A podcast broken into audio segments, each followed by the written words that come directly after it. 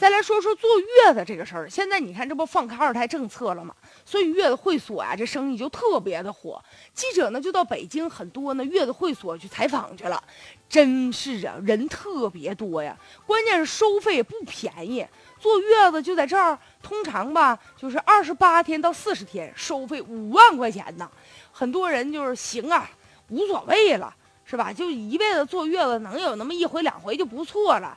而且有的一对一二十四小时的服务，有那 VIP 的收费贵得达到十几万，甚至是几十万元不等。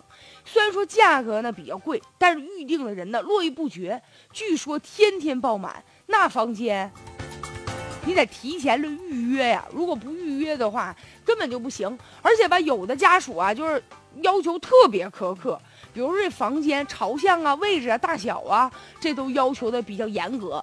其实咱们中国就传统，就是坐月子比较看重这个嘛，就是说像妇女啊、孩子呀，是吧？如果坐月子要是坐的不好了，落下啥病根了，可能对一辈子都有影响。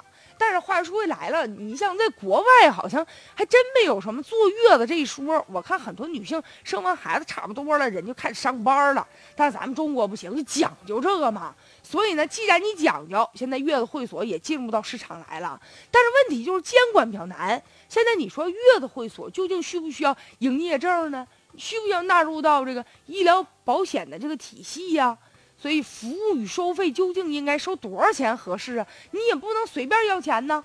目前有的会所就发现。呀，就像这个产妇就推销额外的一些收入，有网友就说嘛，说这个催乳师啊，技术也不咋好，然后呢，这个奶水也不多，催乳师就开始想办法了，得收钱儿，那为挣钱呢，就推销什么汗蒸，但我感觉蒸完了我没啥效果啊，那你没效果，回头你找他去，你说你维权，说他骗人，你找谁呀，是吧？所以记者有的时候啊，还去暗访，就提出来了，说那个你收费这么高，我先看看房间，我看看你家啥条件。哎呦，对方可严谨了呢，说你要看也行，你先拿出来怀孕的证明。那记者纳闷了，说我看看房间，我就非得怀孕呢？人家说了，那当然了，那你要不怀孕，你上这瞎看啥呀？我们还怀疑你另有目的呢。